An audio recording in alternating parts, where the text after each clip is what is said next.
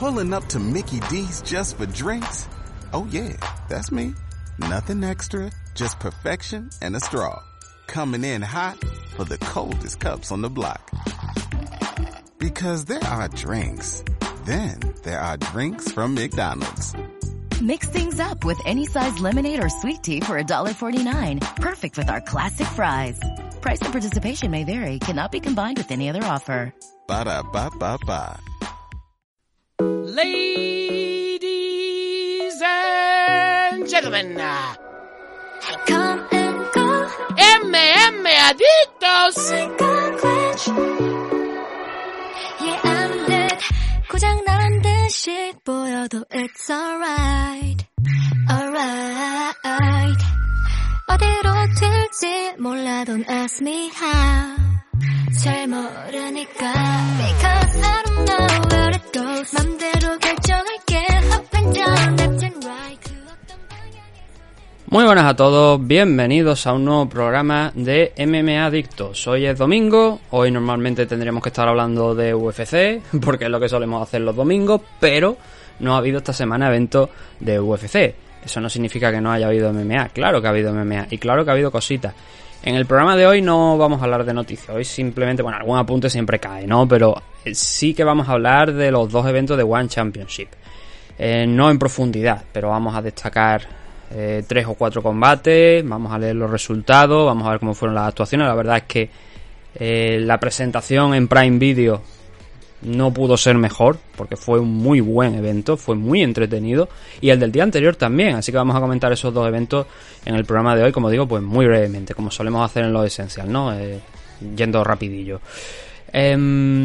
Esta semana la verdad es que hemos tenido casi todo en abierto, porque al tener en cuenta que no ha habido eventos de UFC, pues como no había que hacer previa, me interesaba también hablar de One Championship un poco más en abierto. ¿Por qué? Lo expliqué en, en el último programa. Porque hay gente que solamente ve UFC, UFC, UFC, hay gente que llama al deporte UFC incluso, ¿no? Y hay mucho más MMA. Y por eso creo que es bueno también acercar, eh, por parte de gente que seguimos One Championship, a lo mejor no al 100%, verdad que podríamos estar mucho más atentos, pero es que One Championship también es una compañía que mezcla MMA, Muay Thai, Kickboxing, como bien sabéis, incluso Submission Grappling. También tuvimos un combate de grappling en este en estos dos eventos. Y entonces, claro, eh, veces que no te da la vida para más, como bien sabéis, ¿no? Pero sí que quería acercaros, pues, los dos, tres, cuatro combates a destacar de estas dos cars, eh, lo que fue ese programa de, de previa. Por desgracia hubo alguna baja y un clusterfuck de mil demonios que ahora vamos a comentar, pero bueno, como digo, fueron dos buenos eventos.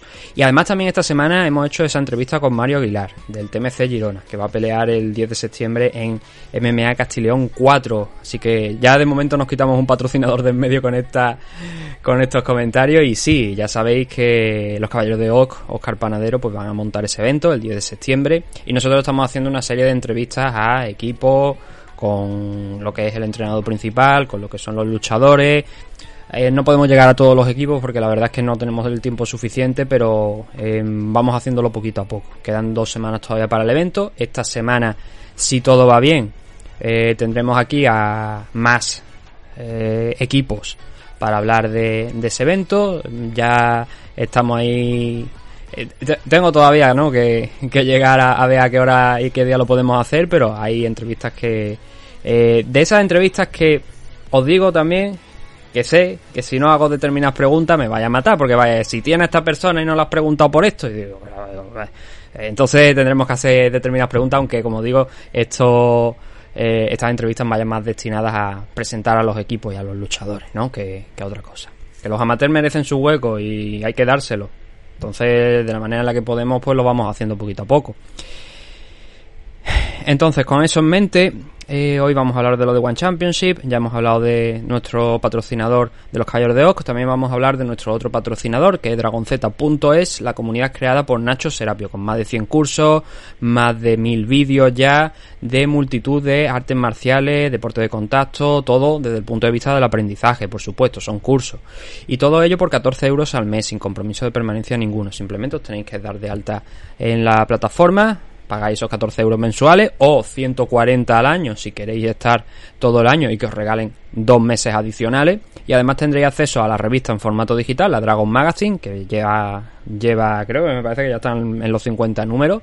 Em, la verdad es que no miro cuál es el número exacto, ¿no? Cuando, cuando me llega a casa, pero ya están en torno al, al número 50, si no lo han pasado ya.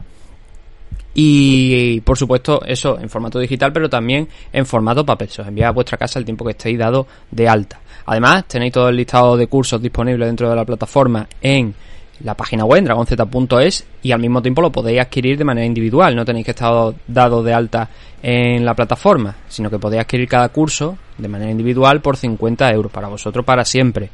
Eh, esto es pues, imaginaos que si, ay, pues me gusta esta serie de Netflix, pues paga una cantidad y la tienes para verla tú ya en tu casa, como si comprara antiguamente los DVD y, y la, o los VHS, ¿no? Si sois más antiguo, ¿no?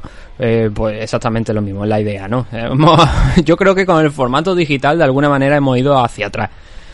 Eh, pero bueno, eso ya es otra cosa, ¿no? Sí que es verdad que nos facilita mucho más la vida, pero creo que hemos ido un poquito hacia atrás en algunos aspectos. Así que ya sabéis, dragonz.es, la comunidad de Nacho Serapio, el Netflix del aprendizaje, de las artes marciales y de los deportes de contacto.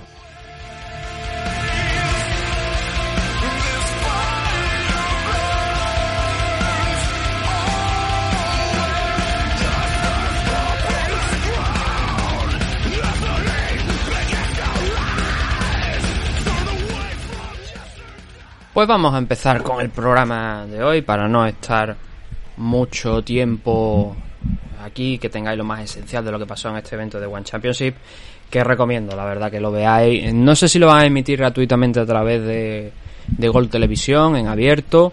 Eh, este, en esta ocasión fueron pay-per-view, no se podía ver siquiera a través de Prime Video aquí en España, solamente era para Estados Unidos y, Canadá, por lo que tengo entendido.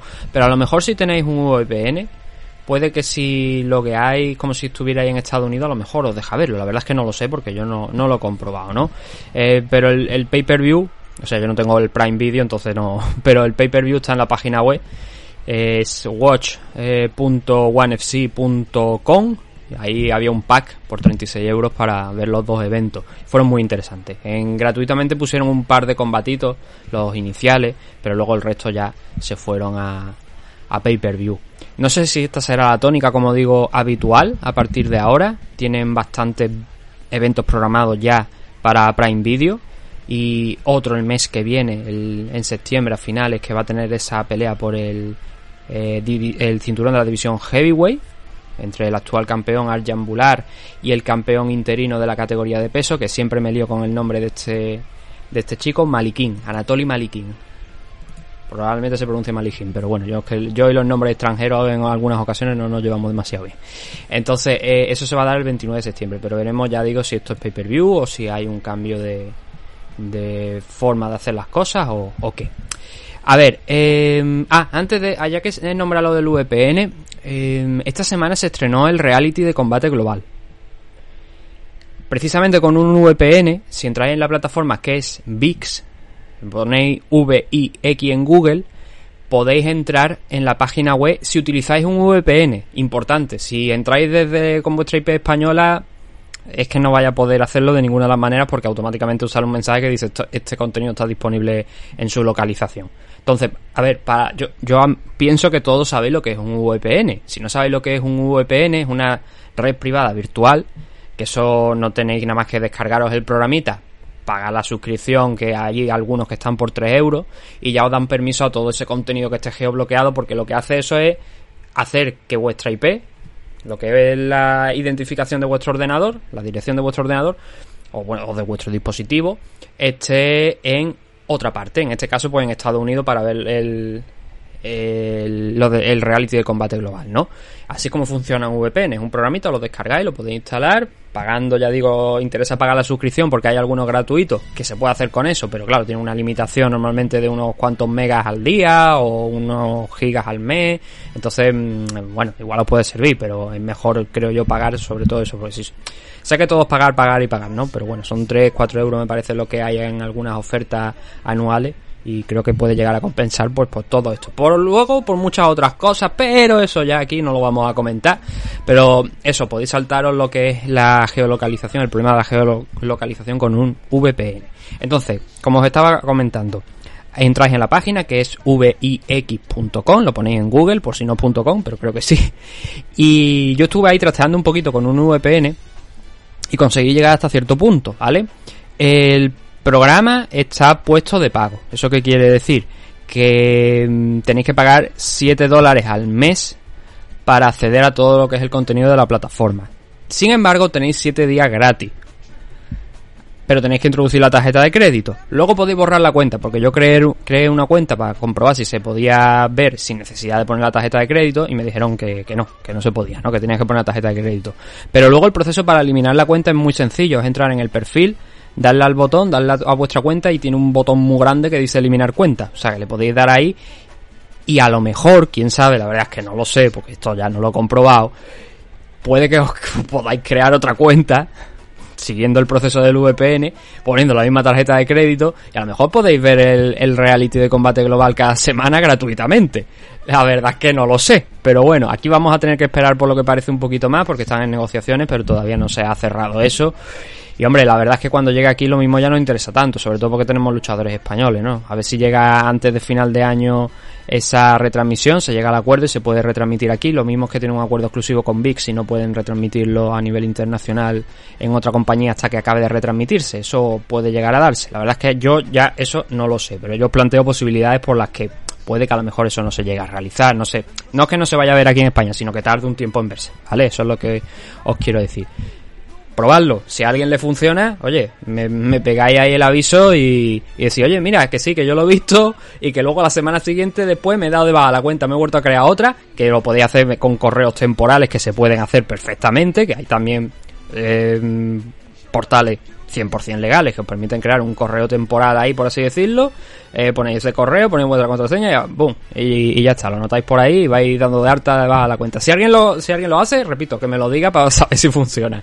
Yo de momento no voy a poner la tarjeta de crédito todavía ahí eh, porque voy a esperar a ver si hay alguna noticia más al respecto de lo del reality de combate global. Que ya sabéis, los dos primeros, como comentamos en el programa de la previa de UFC 278, en exclusiva para los oyentes de Evox Premium, eh, van a ser Mireia García y Jordi, eh, Jordi no, perdón, José Serra. Son los primeros luchadores del Uppercut Training Center que van a participar en ese reality. Obviamente luego vienen más. Está Silvia Juaneda ya confirmada, hay otros luchadores que también están por venir. Algunos de ellos se me dice, se me comenta que podían ser canarios, pero vamos a esperar todavía porque esos no están anunciados todavía y sé que no, no puedo daros más datos.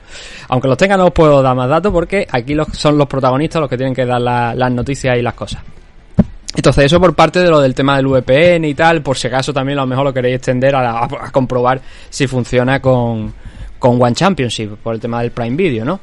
Eh, a ver, aquí en este evento, antes de empezar a hablar de lo que son los combates en sí, echarle ese vistacito, aquí ha habido problemas. Aquí ha habido problemas y suelen ser los problemas habituales de One Championship. ¿Qué es lo que ha pasado? Pues, a ver, One tiene un... Bueno, para empezar tenemos que remontarnos, para el que no lo sepa, ya que este evento fue importante porque tuvo a Demetrius Johnson, a lo mejor hay gente que no ha visto hasta este evento One Championship y quiere saber por qué se hace esto así, ¿no? Entonces vamos a explicarlo. Hubo un luchador chino, se llamaba Yang Yanbing, si no recuerdo mal, que mm, hizo el corte de peso para un evento de One Championship y luego las cosas se complicaron y el hombre falleció. Entonces a partir de ese momento One Championship recapacitó y dijo que iban a acabar con los cortes de peso. No es verdad que hayan acabado con los cortes de peso, pero digamos que ahora hay una regulación pues un poquito más al detalle, ¿sabe? Controlar un poco más los cortes de peso. Yo os voy a explicar cómo. Las categorías de One Championship normalmente son una categoría por arriba de lo que conocemos en la Unified Rules. Esto es UFC, Bellator, PFL, lo que queráis. Entonces, a esto me refiero a que, por ejemplo, en el caso de DJ, de Demetrius Johnson, él no estaba peleando en 125 realmente, aunque la categoría fuese la Flyweight. Estaba peleando en 135 porque 135 es el límite superior de la categoría Flyweight. Así es con todas las categorías, ¿vale? Siempre un poquito por arriba. Vosotros preguntaréis, bueno, la Light Heavyweight, la Light Heavyweight creo que estaba puesto, o sea, el cinturón heavyweight me parece que era a partir de las 220 libras, creo que era, que es como también realmente por otra parte está, ¿no? Pero ahí hay un, un límite superior, por ejemplo, para la middleweight de 205, luego la light heavyweight creo que va eso de 205 a 220 y ya heavyweight a partir de 220. Esas últimas categorías son las que yo nunca, sobre todo la heavyweight, la que nunca he tenido muy clara, pero creo que está a partir de ahí de las 220, hablando de memoria, ¿no? La forma que ha propuesto One es, a ver, eh, vosotros os pesáis y os hacéis un test de hidratación para comprobar cómo de hidratados estáis. ¿Por qué se hace esto? Pues para evitar esos cortes enormes que todos sabemos que muchas veces, gran parte de ellos, se hacen perdiendo agua, perdiendo líquido, ¿no? Perdiendo fluido. Y lo que pasa es que en los test de hidratación no están funcionando bien. ¿Por qué? Porque hay gente que todavía no se entera cómo funciona eso. Y esto es a lo que os venía a decir. ¿Han acabado con los cortes de peso? No, no han acabado con los cortes de peso para nada. Hay gente que sigue cortando peso y se ha demostrado, incluso se han visto vídeos eh, publicados por algunos luchadores esta semana de que han participado en este evento donde se les veía cortando peso. Que el peso que cortan es más grande o menos grande, pues yo creo que a lo mejor ahora cortan menos peso, probablemente porque tienen que pasar ese test de hidratación. Entonces, hay unos límites que tienes que cumplir. Es decir, tú tienes que estar por encima de uno. No, o sea, de uno me refiero de un, de un límite. No sé cuál es la cifra exacta para los test de hidratación, pero tienes que estar por encima de eso. Eh, ¿Cómo lo hacen? Pues a ver, mm, tampoco os lo puedo decir exactamente, pero creo recordar haber visto alguna vez y haber leído que eso se hacía pues básicamente eh, mediante pruebas de orina, ¿no? Ahí tomaban la muestra, veían si estaba bien hidratado y para adelante. Eh, pero claro, como digo, hay mucha gente que no se entera bien de eso. ¿Por qué? Porque vienen de competir en otras, en, en otras compañías donde eso no existe y ellos pues cortan y luego se ven que no, que tienen que beberse sus, sus vasitos de agua para estar por, por- o sea, para dar ese té, lo que les lleva a pesar más, lo que les lleva a no dar el peso, porque tienen que cumplirse las dos condiciones, tanto dar, o sea, estar dentro de, de esos límites que te dicen en el test de hidratación y dar el peso. Tienes que cumplir esas dos condiciones. Por eso os digo que esto ha sido un clusterfuck, que es la palabra, de tres pares de cojones. ¿Por qué? Pues mira, vamos a ver. Aquí, si nos vamos, fueron dos eventos, ¿eh? Pero si nos vamos, por ejemplo, al evento de, al primero de ellos, en ese no hubo tantos fallos. En ese hubo un, luchador solamente que no dio el, el, el test de hidratación, que dio el peso pero no dio el test de hidratación, y eso lo que se hizo es que se le diese pues un torno a 24 horas más o menos hasta por la tarde de la celebración del evento, del día de la celebración para dar el peso, pero cumpliendo con lo del tema del test. Vale, ahí en ese primer evento, en lo que era One 160, eh, el que tuvo a, a Christian Lee contra el coreano Rae Jung Ok en el main event, cinturón de la división Lightweight, ahí no hubo problemas más allá de eso. Pero es que en el importante, por así decirlo, que era el del estreno de One Championship en Prime Video, ahí pero el ciento y la madre, en total creo que fueron entre 8 y 9 luchadores que fallaron el peso. Eso incluyó también a Adriano Moraes, que luego lo corrigió, pero que en un principio, eh, por Adriano Moraes, por si no sabéis, el rival de, fue el rival de Demetrius Johnson, falló el peso, dio 134, creo que fueron coma, como 25, 135,25 algo, estando por el límite de, por encima del límite de peso, y tuvo que cortar. Ahora hablaremos de esas cosas, ¿vale? Tuvo que eh, dar mm, el tema de la hidratación y tal. Y hubo otros muchos luchadores que fallaron el peso, fallaron la- el test de hidratación. Por ejemplo, os pongo el caso de, de Sebastián Cadestán, que fue campeón de la división eh, Welter. Él falló el peso, eh, falló la, la hidratación también y tuvo que renunciar al 30% de su bolsa. Luego tuvimos, por ejemplo, el caso de, de Itsuki Hirata, que ella vio que iba a fallar el peso, que iba a fallar el tema de la hidratación y tal, y digo yo no, ni corto, ni hidratación, ni hostia. Y le han quitado el 50% de la bolsa. Al menos, en el caso de Hirata y de Kaestan, los dos ganaron, eso también hay que comentarlo. Pero... mm, No sé si lo tengo, no tengo por aquí el, el total, porque ya cuando lo- los tengo por aquí ya está, cuando- lo- o sea, la noticia por ejemplo que tengo abierta con el, con el tema de los pesos ya está eh, arreglada, pero mira, ahora por aquí sí, por aquí tengo el, el restante. Hubo luchadores del torneo de Muay Thai que tampoco eh, dieron el peso, lo del té de hidratación y tuvieron problemas. Por ejemplo, ah, r- importante, Roxanne, que iba a pelear por su parte en el torneo, ¿no? De la, esta división que estamos hablando, la división Flyway, en 135 libras, no pudo eh, pelear finalmente. Al parecer eh, tuvo problemas también con, con el tema de, del pesaje y tal, pero al parecer ha sido una enfermedad lo que ha provocado que no haya podido llegar a, pelear. Así que Rostan se cayó, ha renunciado a lo que es la semifinal del torneo porque no le quedaba más remedio y hubo ahí que, que ajustar. Entonces, lo que os estaba comentando, esa es la idea, ¿vale? Muchos luchadores fallaron o bien el te- eh, la hidratación o bien no dieron el peso, entonces tenían una ventana en la que podían pesarse, que fue lo que hizo Adriano Moraes, ¿no? Cumplir con el con, con las dos condiciones. ¿Cuál es el problema? Pues que muchas veces se ha criticado a One porque, bueno, cuando se empezó con el test de hidratación, ni siquiera se hacían los pesajes, o sea, no se mostraban, no se hacían públicos. Ahora sí se han hecho públicos, se han visto que muchos luchadores están fallando. Ahora no en esta edición, sino ya a lo largo de este año ya, y creo que de parte del anterior también empezaban ya a hacerlos públicos. Había muchas cuestiones, por ejemplo, a resolver, ¿no? Porque cuando tú ves a Angela Lee, Angela Lee mm, pesa más de la división Atomweight, es decir, pesa más de 115 libras, ¿no? Entonces, claro, tú te la ves y tú dices, aquí hay algo raro, siempre da el peso, eh, extraño, ¿no? Entonces ya cuando pusieron el tema de la hidratación y tal, ya se estaba viendo cosas diferentes, ¿no? El problema es que, claro, eh, vosotros pensáis una cosa, y se ha dado en más ocasiones.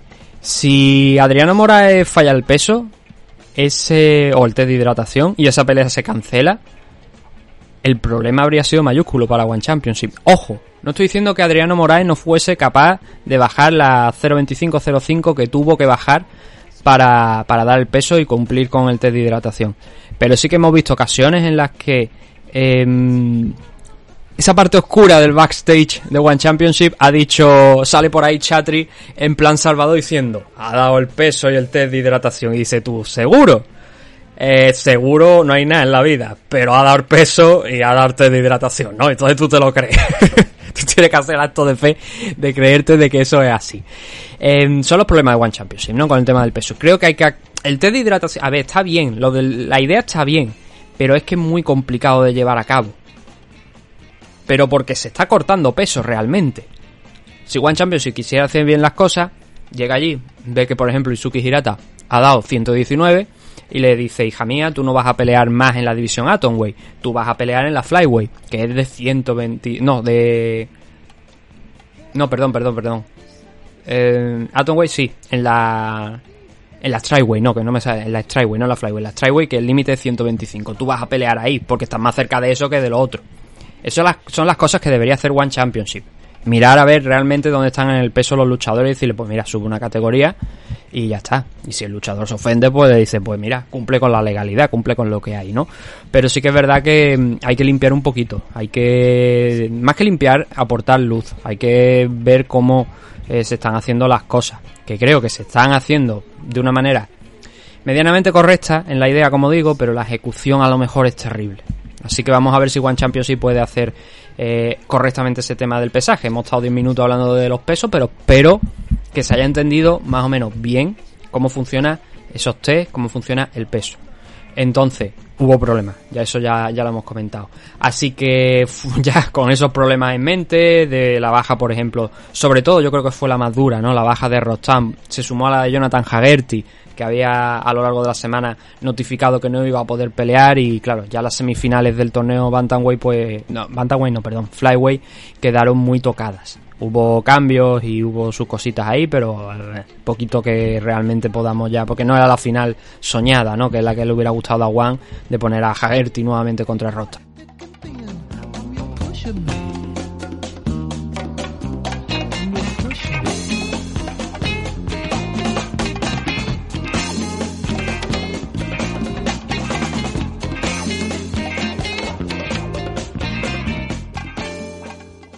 Fuera de eso, pues vamos a empezar con los resultados del primero de los eventos, el de One 160, One Championship 160.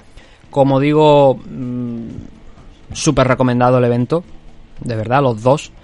En el primero de los combates de la noche, el indio eh, Hanzara Agasa, espero haberlo pronunciado bien, noqueó a Zales Nakasu con un right hook en la categoría Flyweight en el primer asalto, 2.55. La verdad es que lo dejó eh, bastante seco, tuvo algún que otro problema, pero al final consiguió alzarse ahí con la con la victoria con bastante esfuerzo, eso sí, pero bueno, consiguió noquear Hanzara Anakasu. En el segundo combate de la noche tuvimos ese enfrentamiento del que os he hablado en la entrada de Submission Grappling. Eh, Tommy Langaker eh, sometió a Renato Canuto. Esto fue también un buen. Sometió, no, perdón. Le derrotó por decisión unánime. En la parte final, en los últimos segundos, Canuto estuvo a punto de, caer derrotado por, por sumisión, pero al final no resistió hasta, hasta el último momento. Pero, como digo, no pudo alzarse con la victoria. Yo, a ver, conozco algo de, de Brazilian Jiu-Jitsu. No sé hasta qué punto Renato Canuto es una gran figura, pero sí que en varias ocasiones lo he visto competir contra grandes nombres, por ejemplo contra Gary Tonon, que también está aquí en, en One Championship, y es un buen luchador de, de Brazilian Jiu-Jitsu, ¿no? Tommy Langaker, la verdad es que ahí sí que no puedo decir nada porque yo tengo mis conocimientos, y a mí me gusta ver el grappling y tal, pero también os digo que tampoco eh, conozco mucho, mucho, mucho, mucho, mucho el tema. Y no sé cuál es el background en temas de medallas y, y de campeonatos que haya podido ganar Tommy Langaker, pero desde luego a nivel europeo sí que he escuchado que es uno de los medianamente más reconocidos, si no uno de los más reconocidos, ¿no? Así que no sé si esto es sorpresa, pero bueno, Langaker derrotó a, a Canuto por decisión unánime. Luego tuvimos otro combate muy, muy, muy, muy llamativo, mm, lleno de acción. Eh, Martin Batur, el croata, contra Paul Elliott en la división heavyweight. Paul Elliott hizo daño eh, en los primeros segundos, echarle en el primer minuto mejor, a Martin Batur. Eh, le puso contra las cuerdas prácticamente el británico. Y Batur pues se defendió como buenamente pudo. Resistiendo en el suelo, levantándose, insistiendo otra vez, en este caso ya ser él el que llevase la pelea al suelo. Y eso al final le dio resultado. Eh, no sin sufrir, como digo, bastante. Pero consiguió derribar a Paul Elliott, consiguió colocarse encima de él y ahí Elliott poco ya pudo hacer, porque ya se le veía más cansado, el esfuerzo inicial por intentar noquear a Batur pues no le había sido lo suficientemente efectivo como pa- para parar el combate y el croata pues consiguió parar el, el crono, el ganar el combate por finalización a los 3 minutos, un poco más de 3 minutos y medio del primer asalto, haciendo un gran comeback. Eh, para el que no lo sepa, bueno, pues Roberto Soldich ha firmado por, por One Championship. Entonces este era el debut, por ejemplo, de Martin Batur en el en One Championship. Eh, Soldich es del equipo en el que entrena también este chico. Entonces va un poquito ligado, ¿no? Eh, supongo que veremos más luchadores croatas porque además hicieron una rueda de prensa en Croacia cuando firmaron a, Roberto Soldic. El que no sepa quién es Roberto Soldic era uno de los agentes, bueno, tenía contrato todavía con KSW. Todavía no había llegado al final de su contrato, le quedaba una pelea, pero se lo ha llevado One Championship, ¿no? Y y es uno de los grandes luchadores a nivel europeo, campeón de la división welter de, de, de KSW, campeón de la división middleweight y desde luego una de las grandes estrellas a nivel europeo. Se rumoreaba que iba a dar el salto a UFC, pero finalmente no fue así porque ya hubo algo extraño cuando en uno de los últimos eventos de One Championship, al principio creo que fue este verano, ya invitaron a Roberto Soldich a ir allí, a, a Singapur, a ver los eventos de, de One Championship.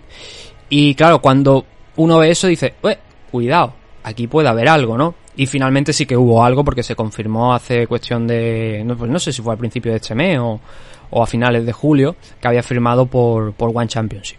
Así que vamos a tener a Roberto Soldich compitiendo aquí en One Championship, no solamente en MMA, sino que también ha dicho que le gustaría competir en Muay Thai. Y vamos a verle. y por eso también esta firma de Martin Batur haciendo su debut aquí en, en One Championship.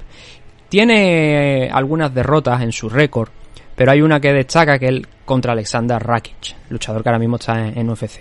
Pero tiene un récord ahora mismo Martin Batur de 8-3, al que hay que sumar la victoria de ayer contra Paul Elliott. La división heavyweight de One Championship quizás no es la más profunda y necesita desde luego buenos nombres, por eso yo creo que Martin Batur creo que le viene bien. Tiene, a ver, tiene luchadores carismáticos. Por ejemplo, en One Championship está Reug Reug, el luchador africano que es una vaya, un monstruo. O sea, es increíble la potencia física que tiene ese hombre, pero no es un luchador realmente de MMA completo, es más un wrestler. Venía de la lucha senegalesa y tal. Eh, tiene a, obviamente los campeones, ¿no? A Arjan Bular, luchador que ha pasado por UFC, y Anatoly Malihin, otro buen luchador, ¿no? Kirill Grishenko, que lo vimos aquí en acción. Eh, Brandon Vera también estaba por ahí dentro de la división heavyweight. eh, de hecho fue campeón. Mauro Cerilli, Amir Bari. Son nombres que a lo mejor a muchos de los que estoy escuchando este programa no os dice demasiado, pero son nombres que ya se han mostrado internacionalmente. Por ejemplo, en el caso de Amir Bari en Rising, Mauro Cerilli en, en lo diré, en Cage Warriors estuvo peleando y son nombres que como digo pues que están preparados para, para estar ahí al máximo nivel, ¿no? Así que bueno, van montando su división de heavyweight como buenamente pueden, sí que es verdad que ese comentario que hizo eh, eh, Chatrice Jodon, el CEO de eh, de One Championship diciendo que su división era igual o más fuerte que la de UFC y que Anatoly Malihin y Arjan Bular podían acabar con Demetrio, con Johnson, con Francis Engano, me he ido de la división más baja la Marta, con Francis Engano, pues sí que la verdad que eran comentarios y palabras que eso no se lo cree ni él, ¿no? Pero él piensa que pueden competir con UFC en el mercado norteamericano. Hombre, con eventos como este no te digo que no, ¿eh? Sí que es verdad que carecen de la potencia, esa potencia de estrellas, ¿no? Que tiene UFC, pero con eventos así sí que la verdad pueden llamar la atención, desde luego fue muy interesante estas dos fechas. Entonces, seguimos un poquito para arriba. Donde encontramos a Keanu Suba noqueando a Amir Han, no el boxeador, ¿vale? No, sino Amir Han, que lleva muchos combates aquí en One Championship, en la división eh, Featherweight. Noqueó a Amir Han después de Han hacer daño a Suba. Por eso digo, fue una, fueron dos cars llenos de comebacks. Y Han estaba controlando bien el combate, hizo daño a Suba en los primeros minutos, pero Suba resistió, le cazó a Mirhan en una contra cuando Amir pensaba que lo tenía y eso le hizo retroceder y luego a los pocos segundos volvió a engancharle nuevamente con la derecha y ahí ya el árbitro intervino sin llegar a caer completamente a Mirhan pero sí eh, apoyándose contra la jaula claramente tocado y detuvo el combate con la victoria para Kiano Suba. Otro combate que os recomiendo ver, al igual que os recomiendo ver el combate en la división Bantamweight de Muay Thai entre Saimapech Fairtex contra Ritewada Pech Jinde. No sé si lo he pronunciado bien, repito, nombre tailandés, pero fue una muy buena victoria para Saim, Saimapech. Estaban las cosas bastante igualadas en el primer asalto y entonces le conectó una izquierda lanzó primeramente la otra mano y luego estaba cerquita de la, de la jaula y lanzó primeramente la, mm, la derecha un poquito para luego soltar la izquierda con potencia saliendo a lo que era el exterior y noquear a, a, Rite, a, Ritewada. Lo dejó seco, vaya, no, no, no se levantó más. Eh, hubo, cuando el árbitro vio que caía, lo miró y dije, este, yo que le voy a contar si este, este chico está prácticamente medio muerto, ¿no? Y la victoria para Saima Pech aquí en este combate con guantilla, ¿eh? No con, eh, con guantes, sino con guantilla de, eh, de MMA, de 4 onzas. En el primero de los combates importantes, que todo lo anterior fue muy bueno, fue muy interesante, llevábamos, como os digo, pues quitando el combate de grappling, todo había sido finalizaciones y todas en el primer asalto, a excepción de esta de Saema Pech, pero bueno, como son combates de Muay Thai, ya sabéis que los asaltos duran 3 minutos. Eh, el primero de los combates especialmente importantes del fin de semana fue el que tuvieron Zanle contra Kaitan. Eh, Zanle era el campeón de la división Featherweight de One Championship, eh, teniendo un muy buen récord y dejando actuaciones realmente impresionantes. Un luchador que ya habíamos hablado de su paso por alguna que otra liga norteamericana, llegó a participar en un Ultimate Fighter, estuvo también en un Contender Series. En ambos casos no consiguió entrar en, UFC, a pesar de haber ganado esa pelea contra el Contender Series, pero hizo el salto aquí a One Championship y creo que fue una firma muy buena por su parte. Y fue uno de los combates más interesantes del fin de semana. Probablemente yo también os diría que uno de los mejores combates de, del mes y yo lo añadiría a mejores combates del año también, porque hasta el momento final, hasta los últimos segundos, yo todavía no tenía muy claro quién iba a ganar este enfrentamiento.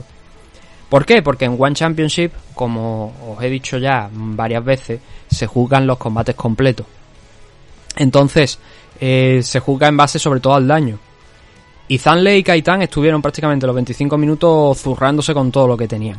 Sí que es verdad que Zanle iba más a zarpazos, pero esos zarpazos hacían daño al luchador chino.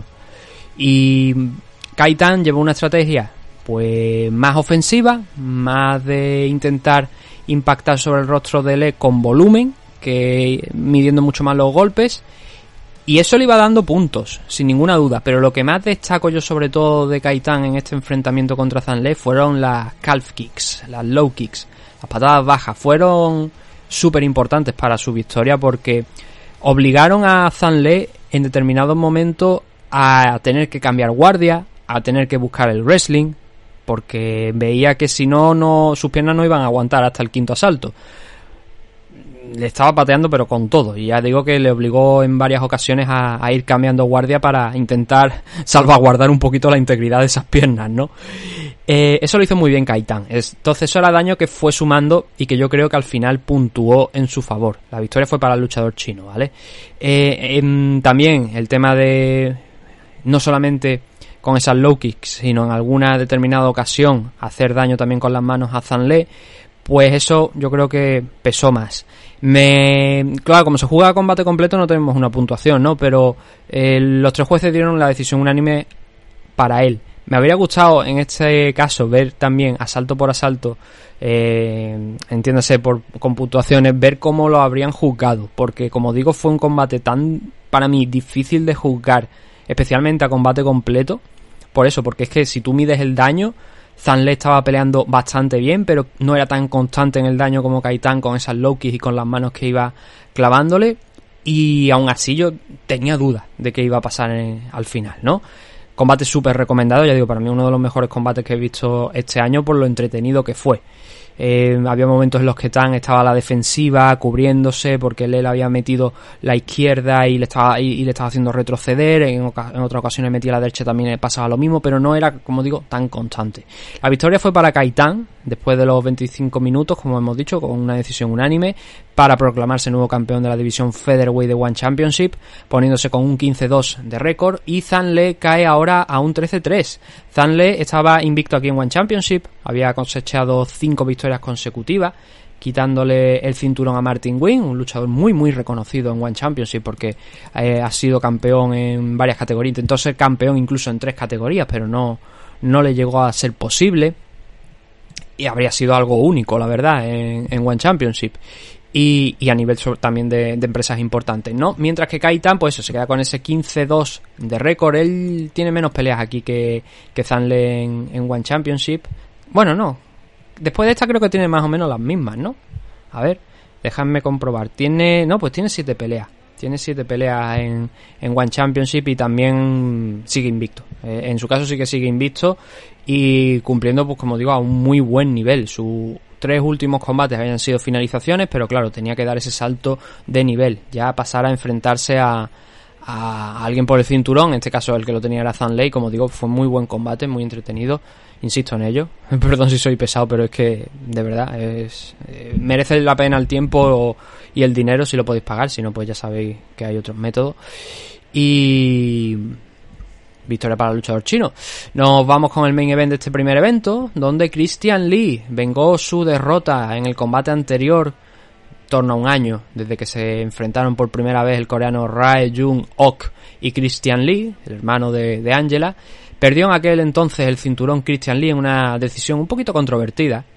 Eh, estamos hablando del cinturón de la división Lightweight, pero en este caso, en esta ocasión no ha dejado duda ninguna porque ya desde el primer asalto ya iba presionando a Rai Jung Ok, no con mucha intensidad, pero sí con muchísima claridad en sus golpes y en sus acciones, y poquito a poco fue mermando a, a Rai Ok en el primer asalto, haciéndole daño, sin conseguir llegar a finalizarle, pero sí dejando las cosas claras de que eh, Christian Lee había hecho los ajustes suficientes para intentar llevarse el cinturón aquí de pero con, con papeles, ¿no? Con, con, claras intenciones.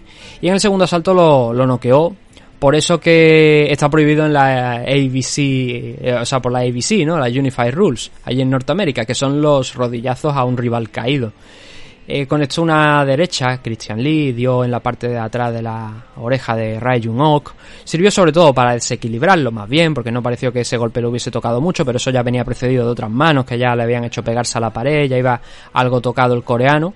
Y Christian Lee entonces conectó un rodillazo. En un principio parecía que esa rodilla eh, no había dado como tenía que dar y que parecía que realmente le había dado con el pie, pero en la repetición se ve que primeramente le impacta con esa rodilla, luego hay otra rodilla, no, la primera rodilla da un poquito al aire, no llega a darle directamente a, a Ok, La segunda sí que le da. Y la tercera es con la espinilla, pero entiendo que eso no se puede eh, considerar una soccer kick porque le da con la espinilla, pero también es verdad que es porque Rayun Ok mueve la cabeza, ¿no? Entonces, si el rival se está moviendo y tú pegas el rodillazo a donde crees que va a tener la cabeza y el rival se mueve en ese momento, aunque tú le des con la espinilla y a lo mejor le pudiera llegar a pegarle una soccer kick sin que sin querer accidentalmente eh, al final cuenta como un rodillazo no así que la victoria para Christian Lee en el segundo asalto proclamándose nuevamente campeón de la división Lightweight. Otro luchador que tenemos que tener muy en cuenta, Christian Lee. Él ha dicho que ahora se siente el mejor luchador de la división Lightweight a nivel internacional. Eh, bueno, ya me entendéis, ¿no? Pero sí que es verdad que cuando debutó en One Championship estaban las expectativas puestas en él, sobre todo porque era el hermano de quien es, eh, bueno, es el hermano de quien es, de Angela Lee, y Angela es una de las jefas, ¿no? De las divisiones femeninas de aquí de One Championship. Y muy prontito ya lo soltaron contra Martin Wynn. No fue por el cinturón, fue en su quinto, sexto, sexto combate eh, eh, profesional. Perdió aquel combate, hasta ese momento había finalizado todo y todo en el primer asalto, pero esa experiencia le sirvió para mm, emprender otra vez el camino de la victoria, seguir finalizando combates, volver a enfrentarse a Martin Wynn, volver a perder por el cinturón, em, seguir peleando nuevamente, otra vez. bueno, después de, de, perder contra Martin Wynn, él fue, creo, me parece, el responsable de que se prohibieran los suplex determinados suplex, eso sí, dentro de, One Championship, ¿no?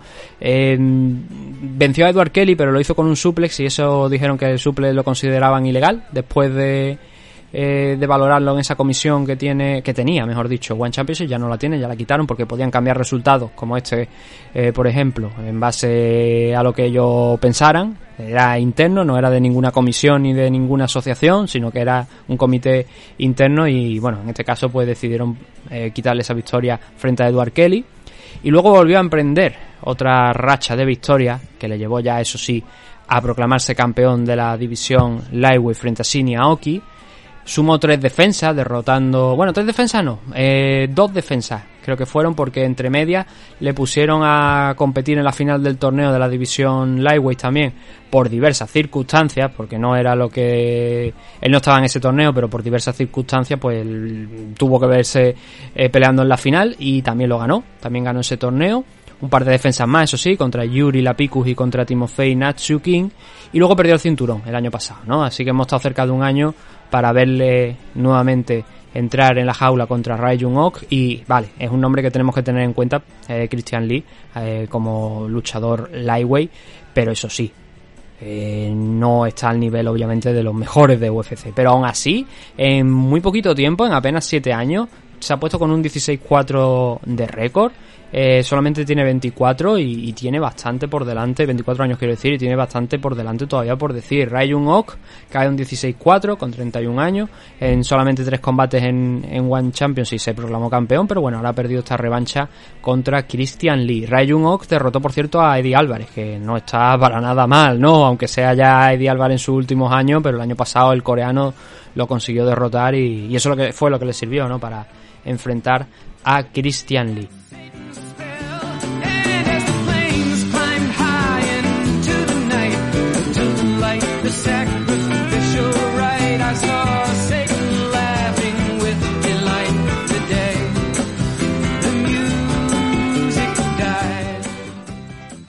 Eso era todo lo que tuvimos en One 160. Ahora nos vamos a mover al siguiente, que es el de One on Prime Video 1, que es la revancha del Adriano Moraes contra Demetrius Johnson por el cinturón de la división Flyway. Yo la verdad es que tampoco es que viese muy necesaria esta revancha en este punto, pero claro, si tienes que hacer el debut en una plataforma importante para Norteamérica y no tienes otra cosa, pues sí que veo que es idóneo, ¿no? Eh, más que nada porque Demetrius también venía de someter a Rostan en ese combate de reglas mixtas, pero su combate anterior en MMA había sido contra Adriano, así que, bueno, pues le, dieron esta oportunidad y ahora hablaremos de cómo le ha, le ha ido a, a Demetrius Johnson, aunque muchos ya lo sabréis. Y bueno, si habéis visto la portada, pues imagino que ya, ya sabéis lo que ha pasado. Pero bueno, en el primer combate de este evento, de One Prime Video, Sebastián Cadestan derro- derrotó a Yuri Lapicus. Solamente tenía una derrota Yuri Lapicus, como hemos mencionado, que fue contra Christian Lee. Y ahora ha perdido contra Cadestan, el ex campeón de la división Welter de One Championship. ¿Cómo fue esa derrota? Pues con un uppercut tal cual. La Picus en un principio pues estaba eh, buscando derribar a Cadestán eh, sin éxito y cuando estábamos rozando el primer minuto de combate, Cadestán conectó un uppercut solamente con la derecha. ¡Pum! Le pasó por debajo de, la, de las manos a Yuri Lapicu, le entró de, de lleno en el mentón y, y tumbó al luchador europeo. Bueno, Cadestán es sueco también. Y lo dejó seco completamente. Así que bueno, Cadestán yo creo que ha presentado también la candidatura de nuevo, ¿no? Para un posible enfrentamiento por el cinturón de la división Welter.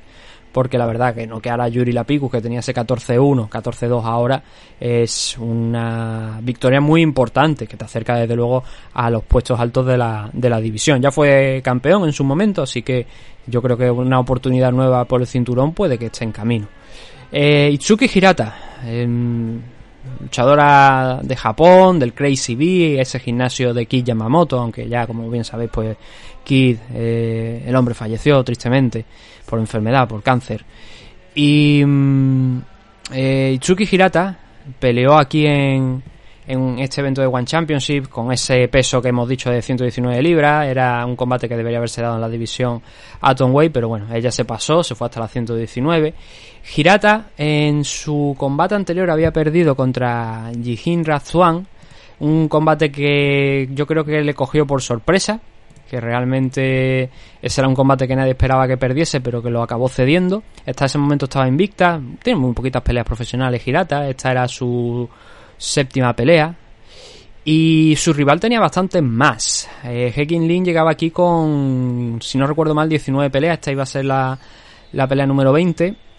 Y con, bueno, un background por lo menos de experiencia más interesante que el de, el de Itsuki Hirata. Sin grandes rivales en su carrera, eso sí, pero eh, con eso, con la perspectiva de cuidadito con esta chica. Y la verdad es que no lo hizo nada mal, eh, Hekin Lin. De hecho, yo creo que podría haberse llevado el combate de no ser especialmente por dos momentos claves, que son segundo y tercer asalto. Os he dicho que el daño es importante, el daño normalmente está por encima de lo que es el grappling, pero Hirata salió con la estrategia de derribar a, a Hekin Lin porque es donde es fuerte ella. De hecho, tiene una gran wrestler en el equipo, en el Crazy B, ¿no? Eh, eh, Miyu Yamamoto, la hermana de Kid. Y ella viene del judo, Hirata, ¿no? Entonces, eh, intentó esa estrategia de, del wrestling, de derribarla, de, de intentar mantenerla en el suelo. El primer asalto fue bastante igualado. Hekin Lin le había ya dejado marca, estaba haciéndole prácticamente un nuevo tatuaje en la pierna a Itsuki Hirata porque le estaba dando unas low kicks que yo he visto las fotos que después, bueno, se veía durante el combate, ¿eh? como aquello estaba cambiando ya mucho de color, se estaba poniendo bien moradito. Pero Hirata luego ha subido a su perfil de Instagram varias fotos y se le veía, se apreciaba esa pierna. Y fue una de las estrategias de Hekin Lin, que yo creo que eso le habría servido para con poquito más haber ganado el combate porque era daño que estaba bien claro que estaba haciendo. Sin embargo, al final del segundo asalto, Hirata consiguió derribarla, casi consiguió un Kimura, fue salvada por la campana prácticamente Lin. Y en el tercero, a pesar de que iba con un buen ritmo, iba eh, marcando un poquito la voz cantante nuevamente en ese tercer asalto, eh, Lin eh, vio como Hirata conectaba una mano y la mandaba al suelo cuando prácticamente quedaban, creo que eran unos 15 segundos, 10-15 segundos, ¿no? Y eso le sirvió a Hirata para acabar ese asalto encima de ella. Entonces, por daño, las acciones más relevantes sí que son daño y grappling. Sí que es verdad que la, eh, los momentos más importantes del combate fueron para Hirata, ¿no? Ese final del segundo y del tercero, nuevamente salvándola por la campana también en el tercero a Lin. Por lo que el combate para Hirata yo creo que es razonable, ¿no? La victoria por decisión, que en este caso fue una decisión eh, unánime, si no recuerdo mal. Sí, unánime. Eh, 15-4 ahora para Hekin Lee, 15-4 creo que también con algún empate por ahí. Y eh, Itsuki Hirata asciende a un 6-1. Lejos todavía de a lo mejor de su mejor estado de forma en el tema de... Solamente tiene 23 años y seguramente puede dar mucho más de, de ella, pero al menos ganando a una rival experta, ¿no? Sí que tiene que seguir trabajando, pero y, y lo del peso es lo que más me preocupa a mí. Ya digo, llevo siguiendo la carrera de Hirata desde que apareció en una especie de reality que se hizo allí en, en Japón con gente que luego hemos visto también en Jewels. Y bueno, no solamente en Jewels, sino también en K1. Por ejemplo, Mio Sumura, que era luchadora de shootboxing, una de las compañeras de, de Rena. Y de hecho, ídolo. De Rena era su, su ídola, ¿no? Se, dice ídola, uno ya no sabe con tanta cosa de esta de, de tema de la igualdad a la hora de hablar y tal, ya no sé si esa palabra existe o no existe. Ya sabéis, lo, como, como dijo esta, portavozas, ¿no? La- los portavoces y las portavozas, ¿no? Em, el caso es que eso, de- Hirata derrotó a Mio en ese torneo que se hizo en MMA. Obviamente, eh, Hirata es mucho más luchadora de MMA de lo que era Sumura. Ella se ha, se ha dedicado al K1 Mio al finalmente, está en K1, eh, la compañía quiero decir, donde pelea Takeru y compañía. Y yo la conocí ahí. Y luego ya cuando la firmaron directamente en One Championship, que creo que era una especie de premio, me parece que tenía en, el- en aquel reality, em, no paró de ganar, como digo, hasta, hasta ese combate contra Jihin Radzuan. Pero claro, tiene que seguir progresando, tiene que seguir creciendo. Nos estamos perdiendo mucho. Vamos a llegar a seguramente a la hora del programa. A ver, Diandra Martin eh, derrotó a Amber Kitchen en un combate de Muay Thai. Fue una decisión unánime. La verdad es que en este enfrentamiento no tengo nada que decir. Y ahora nos vamos con, vamos a juntarlas, ¿vale? Nos vamos con las dos semifinales del torneo de la división Bantamweight. Semifinales, como digo, de circunstancia, ¿no? Pero que al final han visto como Super Leg eh, derrotó a Walter González en muy poquito tiempo, un minuto 35 del primer asalto. Le hizo daño prontito. Cayó Walter González, el árbitro no lo quiso contar como cuenta. Como, o sea, no hizo la cuenta de protección, no lo contó como un knockdown. Pero luego ya en el- la segunda ocasión le, le clavó un codazo a Walter González a los pocos segundos de esa primera acción. Cayó Walter. eh, intentó iniciar la cuenta al árbitro, pero cuando vio que no iba a reaccionar, pues dijo, hasta aquí hemos llegado, ¿no? Así que Super Leg fue el primer final, se ha proclamado como primer finalista de la, de la, del torneo de la división Flyway. Y adicionalmente en el otro combate, Pampayak Jit Muanon, también del equipo de, de Rotan, derrotó a Saba Mijael en el segundo asalto con un hook con la derecha que hizo que Mijael estuviese ya cayendo un poquito hacia un lateral y que luego finalizó, pues eso, esos combos rápidos que lanzan lo- los tailandeses que los repiten hasta la saciedad, ¿no? Porque ya llevan tantas decenas y decenas y a veces cientos de peleas en el Muay Thai que esto pues es como para ellos el el respirar, ¿no? Entonces soltó el hook con la derecha, le hizo daño, provocó que Saban Mijael se fuera encorvando un poquito hacia, hacia un lateral y hacia adelante y soltó la head kick eh, casi sin pensárselo para dejar seco también a, a Saban Mijael, al luchador de, Chipre. Por lo tanto, la final, como digo, es una final de circunstancias porque a eh, One Championship muy probablemente le habría gustado que estuviesen Rostan y Jonathan Haggerty, que era lo, esperado, pero al final vamos a tener a Super Leg contra un compañero de equipo de, de, de Rostan, que es Pampayak Jitmuanon. Eh, eso es, esa así es como ha quedado la, la final de la división Flyweight, del torneo de la división Flyweight de Muay Thai. Tenemos más combates de MMA, por supuesto. En este en esta primera parada, por así decirlo, tenemos a Amir Bari enfrentándose a Mauro Cerilli. Amir Bari ya desde el primer momento eh, es un luchador que es wrestler y ya en el primer asalto consiguió arrastrar tras hacerle algo de daño a Cerilli, eh, lo cogió desde la cintura y lo arrastró hacia el suelo, lo mantuvo ahí, lo puso en el crucifix, que fue al final también el- la forma en la que consiguió la victoria, y empezó a soltarle codazos, uno tras otro. Cerilli pues consiguió eh, sobrevivir a ese primer asalto, un primer asalto muy muy duro, pero luego en el segundo, cuando mejor estaba, estaba ahí dejando algo de marca sobre el rostro de Alias Bari, volvió a ser derribado.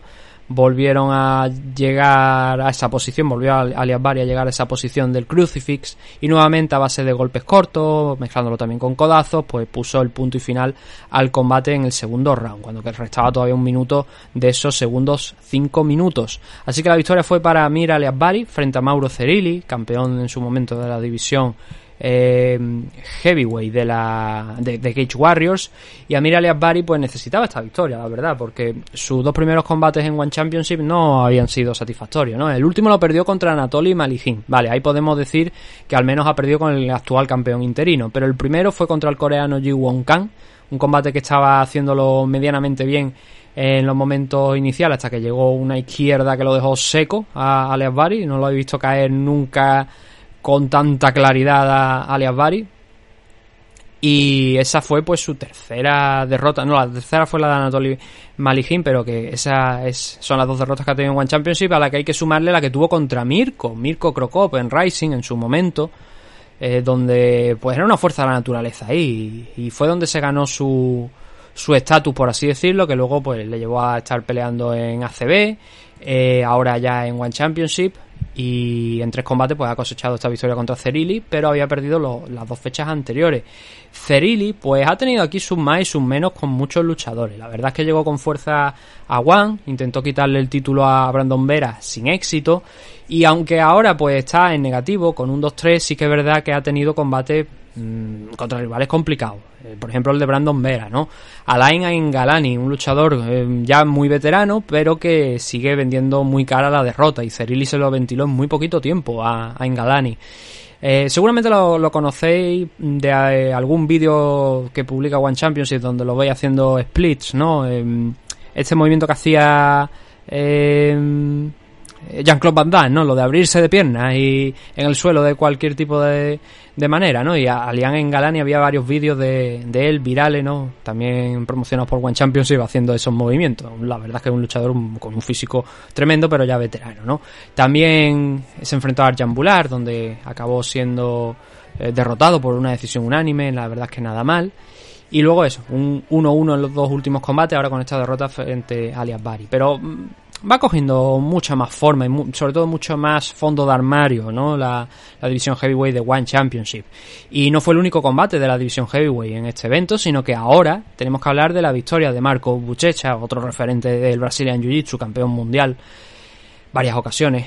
Y Marcus derrotó a Kirill Grishenko en esta ocasión. Kirill Grishenko fue el anterior rival de Anatoly Malijin, fue un combate en el que se enfrentaron por el cinturón interino. Grishenko perdió esa, ese invicto que tenía en ese combate contra eh, Malijin.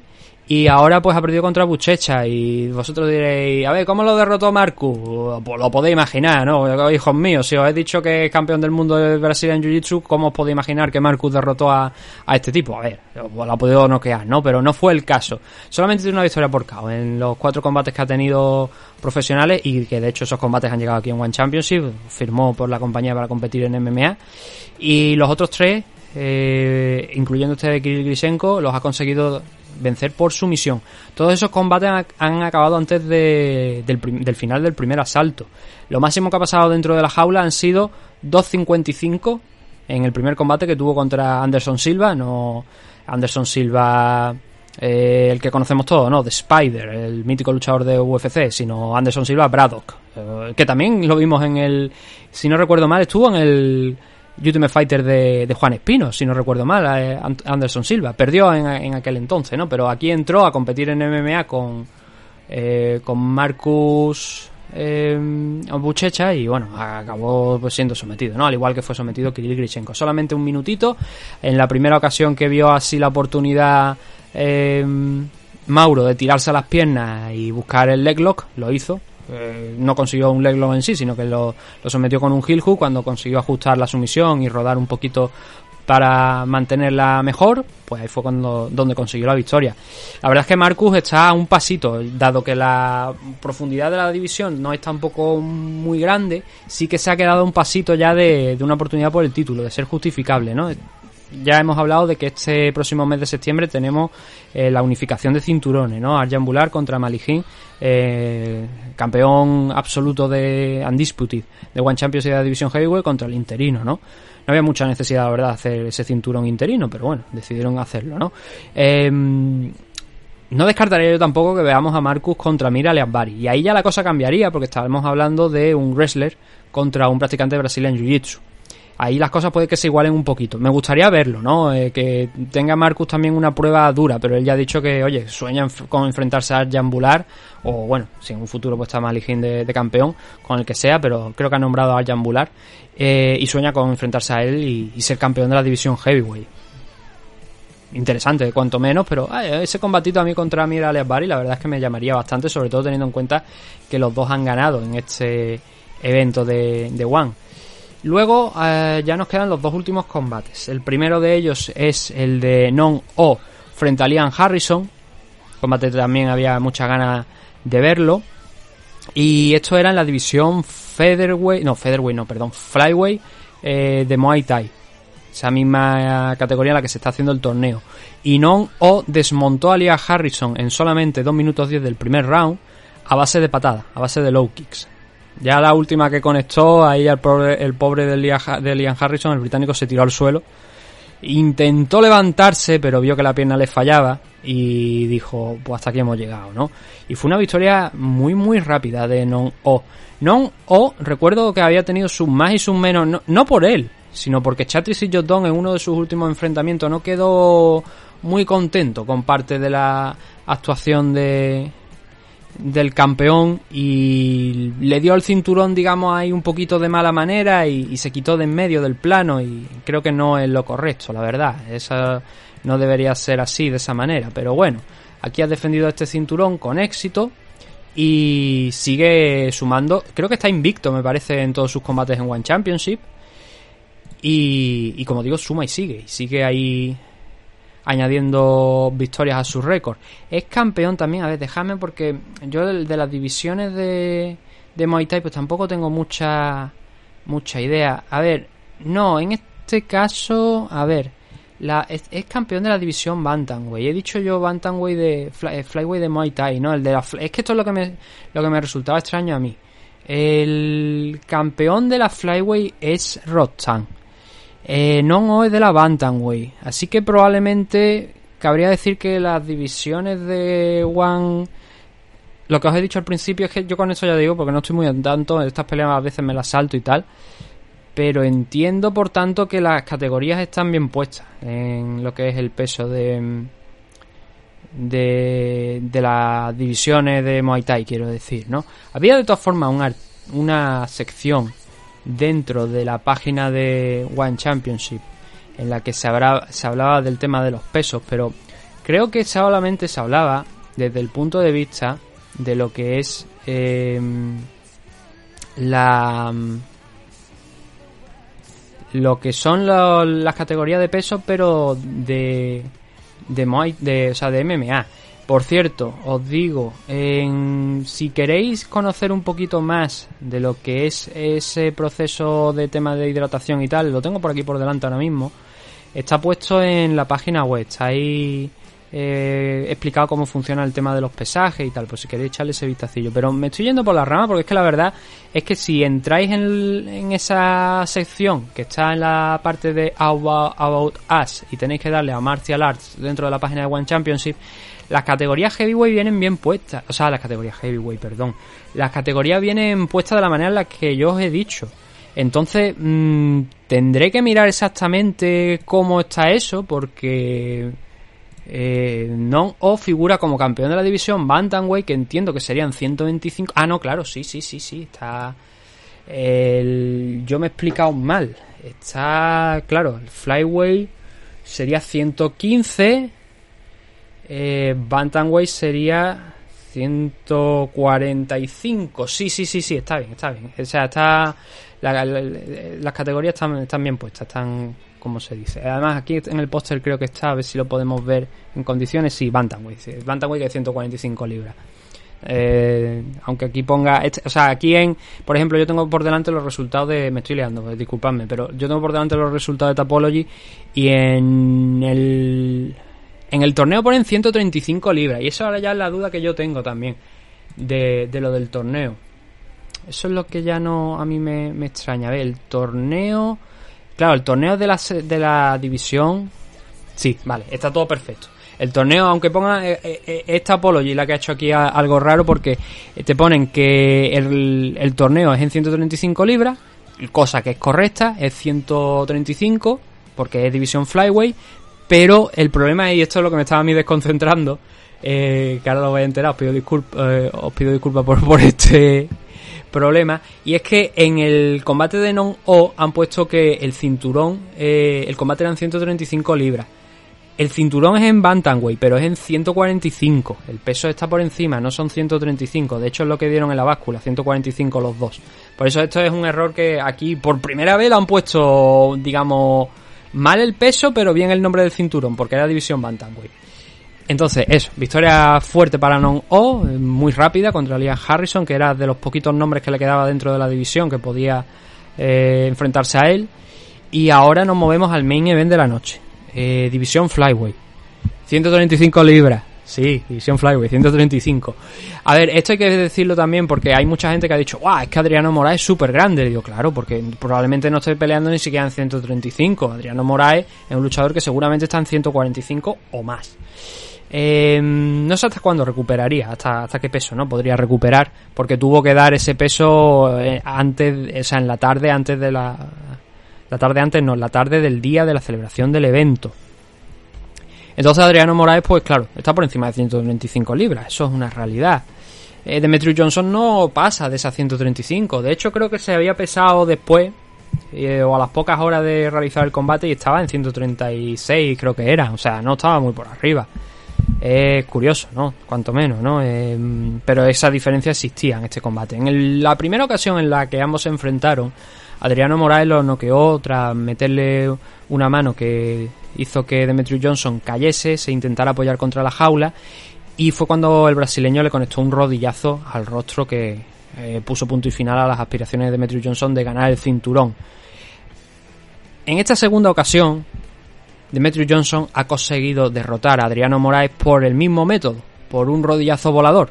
Primero conectó un golpe, al igual que hiciera en su momento Adriano Moraes, le hizo temblar, le hizo ir hacia atrás y cuando se estaba un poquito refugiando contra la pared de la jaula, saltó Demetrius Johnson, conectó un perfecto flying knee por el dentro de la guardia de Adriano Moraes y lo noqueó. Cayó ya al suelo Moraes pues prácticamente cao. Pero ojo, tuvo que sufrir Demetrius Johnson para salir como campeón de este enfrentamiento, pero demuestra la técnica que tiene este luchador. Bueno, hay que añadir un punto más en la finalización, ¿vale? Porque eh, eso es como esos son los golpes de Demetrius Johnson, pero la finalización llega sobre todo porque Adriano Moraes deja ir la izquierda. Lo que pasa que le pasa por delante del rostro a Demetrius Johnson, estaba fuera de distancia Adriano Moraes. Demetrius también hace un gestillo de irse un, poquito hacia atrás para ya estaba fuera, quiero decir, del alcance, pero hace también un gesto para irse hacia atrás y entonces luego carga hacia adelante. Y carga con esa mano derecha, que Adriano Moraes no puede evitar porque no estaba en una buena posición eh, con los pies, ¿no? No estaba bien posicionado para intentar defenderla y porque estaba todavía recogiendo esa mano izquierda.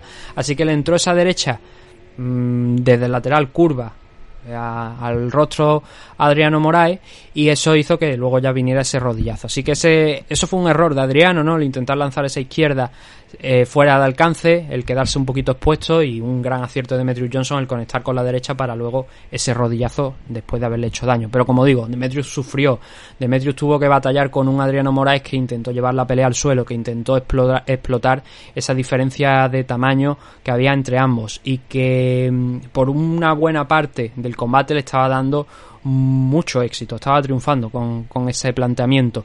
Además también había conseguido hacer daño a Demetrius Johnson con una high kick que puso al ex campeón de UFC a la defensiva, tuvo que es, correr prácticamente por su vida. Adriano Moraes aprovechó también para derribar, para intentar finalizar la pelea, pero Johnson en esta ocasión sí que resistió, aguantó, evitó los rodillazos de Moraes en el suelo y en ese cuarto asalto, después de estar claramente abajo en, en lo que era, eh, iba a decir puntuaciones, pero ya sabéis cómo se juzga aquí, pero llevaba claramente una desventaja en lo que era el, el combate y necesitaba hacer algo en los dos asaltos finales. Y bueno, consiguió finalizar, ¿no? Y consiguió proclamarse campeón de la división Flyweight de One Championship. Llegados a este punto, quiero aclarar una cosita, porque he visto mucho en la prensa que están diciendo que Demetrius Johnson una vez más se ha proclamado campeón de la división Flyweight de One Championship. Eso no es verdad, eso es, eso es un dato falso. Em, ¿Por qué? Porque, a ver, Demetrius Johnson ha ganado un cinturón en One Championship. Pero el cinturón que ha ganado en One fue el del GP de la categoría, el Grand Prix de la división Flyweight. Adriano Moraes era el campeón. Adriano le derrotó en el primer enfrentamiento que tuvieron Demetrius y él por el título. Una vez ya Johnson se había proclamado campeón del Grand Prix. Así que ese cinturón no es el cinturón de campeón de la categoría, es el que tiene ahora, que por cierto, hace ya un tiempo se remodeló el diseño, le dan una funda, el cinturón es grande, de hecho Demetrius hizo, cuando se lo puso Chatri en el hombro, que yo creo que tiene que estar más contento eh, que nada, porque dice, ahora tengo un campeón norteamericano, uno de los mejores luchadores de la historia, y lo tengo aquí como campeón, ¿no? Em, pues imaginaos lo fácil que puede ser para Chatri ahora el vender One Championship dentro del suelo estadounidense. ¿no? Aunque Demetrius nunca ha sido un luchador que haya arrastrado mucha afición, pero desde luego todo el mundo lo reconoce como uno de los mejores de la historia, no solamente de la división Flyweight, donde es el mejor claramente, sino a nivel global, ¿no? O sea, a nivel total de todas las divisiones. Y, y, ahora pues le viene muy bien tener a Demetrius Johnson ahí como campeón, ¿no? Aunque muchas veces los luchadores que son campeones en One Championship pues pelean una vez al año. No es el caso de Demetrius porque Demetrius peleó este año ya contra Rotan y creo que contra Moraes fue también, me parece, si no recuerdo mal, a principios de este año o a finales, dejadme que lo compruebe. A ver, ¿cuándo fue? Fue en 2021. Fue, pues fue hace ya más de un año. Yo creo que había sido finales de 2021, pero fue hace más de un año cuando se enfrentaron. Y, bueno, ha vengado esa derrota de manera espectacular. Eh, sigue teniendo trucos bajo la manga Demetrius Johnson y ahora pues ha ganado un cinturón en UFC, ha ganado un cinturón en One Championship y, esto sigue hacia arriba, la verdad. Eh, vamos a ver hasta dónde puede llegar Demetrius Johnson ya siendo campeón aquí, a ver si se decide también, ya que participó ¿no? en esa pelea de reglas mixtas con Roxanne, también intenta participar en Muay Thai y ahí ya la cosa cambia, ya es más duro, ¿no? Porque ahí ya no hay eh, wrestling ni grappling posible alguno, pero eh, se le ve con ganas, la verdad, Demetrius Johnson, ¿no? Entonces lo que os decía antes, cuando le puso Chatri el cinturón en el hombro, se cayó hacia atrás, hizo como que se caía hacia atrás del peso y la verdad es que el cinturón ha aumentado considerablemente de tamaño. Antes no era tan grande, ahora es muy, muy grande. Le dan su funda y tal, y, hay fotos ahí en la página de One Championship en redes sociales, bien sea en Twitter, bien sea en Facebook en Instagram, donde se les ve posando con tanto con el cinturón, por supuesto, como con la funda, y ahí podéis ver el tamaño que tiene. Así que este fue el, enfrentamiento final de la pelea entre Demetrius Johnson y Adriano Moraes. Eh, bueno, el enfrentamiento final. Eh, muy probablemente haya una trilogía, ¿no? Ya que cada uno ha conseguido una victoria y tampoco hay mucho más que rascar en la división Flyway de, de One, así que yo no descartaría que tengamos eso, el tercer enfrentamiento entre ambos. No sé si inmediato, si habrá que, que ver ante alguna defensa de Demetrius o algún combate de Adriano Moraes para afianzarse como retador, pero la cosa está ahí. Esta era la última pelea, y repito, es la primera vez que se proclama como campeón, por si acaso leí eso en algún medio de comunicación, no, es la primera vez que se proclama como campeón de la categoría antes lo que se había eh, lo que se había llevado de Metro Johnson había sido el GP, el Grand Prix, que eso no te habilitaba como campeón de la categoría porque ese cinturón lo tenía Adriano Moraes. Y este era el último de los combates de del estreno de One Championship en Prime Video. Hemos estado en torno a un poquito más de una hora, la verdad es que un, ha sido un programa largo, pero eran dos eventos, eran un total de 16 combates, así que yo creo que, bueno, hemos dado ahí nuestra visión, hemos hecho una pequeña charla de lo más resumido. Espero que os haya interesado gran parte de lo que hemos comentado en, en este programa y que despierte vuestro interés por One Championship si no lo teníais ya. Eh, ¿Cuál es el futuro de One? Pues no lo sé, lo mismo se mueven al pay-per-view, ¿no? Entonces a lo mejor ahí ya nos fastidian un poquito más. Esperemos que no, porque si tenemos que estar pagando también los pay-per-views de One Championship adicionalmente a los de, bueno, los de UFC los tenéis a través de, de Eurosport, ¿no? Pero otras compañías que también actúan en pay-per-view y tal, joder, es que al final se va un dinero grande si quiere ver todos los eventos. Eso o AR somos bucaneros, ¿no? O arriar la vela y, y poner la banderita que vamos a ahí a la, a la bahía, a la isla de Tortuga, ¿no? A ver qué, no, qué, podemos pillar ahí en, la taberna más cercana. Pero bueno, eh, que al final no tenemos dinero para todo. Ojalá, pero es difícil. Tienes que ir seleccionando a ver qué es lo que puedes ver y qué es lo que no puedes ver. Así que eso era todo lo que teníamos para hoy. Esta semana vuelve UFC. Vuelve además aquí en Europa, en Francia se Civil Canet contra Taito Ibasa y Robert Whittaker contra Marvin Vettori. Muy probablemente de ahí pueda salir el siguiente retador al cinturón de en estos momentos Israel Adesanya. Veremos si eh, Alex Pereira se lo quita a Adesanya, ¿no? Pero por el momento es todavía Israel el campeón. Y otros combatitos más que, hombre, no es la cal más interesante del mundo. Ha habido combates que sí que estaban interesantes pero que se han ido cayendo, combates que se han ido cambiando. Entonces... Mm, al final no es lo que esperábamos, ¿no? Pero bueno, es el evento en, en París, uno, el primero de los eventos de UFC en Francia y habrá que echarle ese vistacito, obviamente eso lo haremos a mitad de semana. A ver, también os digo, las entrevistas que os he dicho al principio, para mí tienen prioridad, entonces, eh, si no me da tiempo de hacer la previa, pues eh, no lo haremos. Intentaré que por lo menos la main card sí que salga. Pero ya digo que esas entrevistas tienen prioridad. Y además, os- creo que os van a interesar, esas, especialmente estas dos entrevistas que, que quiero hacer esta semana si, si conseguimos cuadrar horario. Porque una seguramente os va a hacer especial ilusión. El- no voy a revelar todavía el nombre. Pero la otra también es con una, una- un equipo muy, muy relevante. Así que eso. Teníamos ya la del TNC, que si no la habéis visto os recomiendo. Tenemos también la de Oscar presentándonos el evento y ahora vamos con, con otro tipo de entrevistas también. Así que volveremos aquí en MM Adicto pues en unos días. mm, Mañana, evidentemente, no va a haber event, no va a haber programa, teóricamente, a no ser que hagamos mañana la entrevista, que lo dudo. Pero no va a haber nada porque no hay eventos de UFC, entonces no, esto no se ha dividido en original y esencial. Pero el martes a lo mejor volvemos con la. Hacemos ahí la previa de la main o, dependiendo como digo, se, hacemos la entrevista, lo que sea, lo que, lo que se pueda ir haciendo. Ya tengo que ponerme de acuerdo con, con los equipos para poder hacer esa entrevista. Así que nada, muchas gracias por habernos escuchado en este programa especial dedicado, bueno, especial no, un programa no me corriente, pero quiero decir especial porque es dedicado íntegramente a One Championship y nos vemos dentro de poquito aquí en MMA Adicto. Un saludo, gracias a todos. Ah, por cierto, lo estoy diciendo en la parte final, que me disculpe, teníamos un suscriptor nuevo en Evox Premium, lo tenía que haber dicho al principio, estamos hablando de, de David, se ha suscrito a, a, a iVoox Premium, ya sabéis que vosotros también podéis hacerlo, un euro con 49 al mes, compromiso de permanencia ninguno, pero da acceso a todos los programas que son original, que como digo, pues son varios a, a lo largo de, del mes, ¿no? Es más, las previas son íntegramente, las previas de UFC son íntegramente a través de, de original. Así que eso, gracias también a, David, en este caso, por su suscripción, al resto de suscriptores también, pero a vosotros también por escucharnos. Saludos a todos, nos vemos pronto en MM Adictos.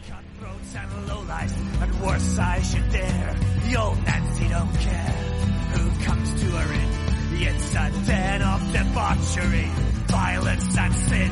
So come take a drink and drown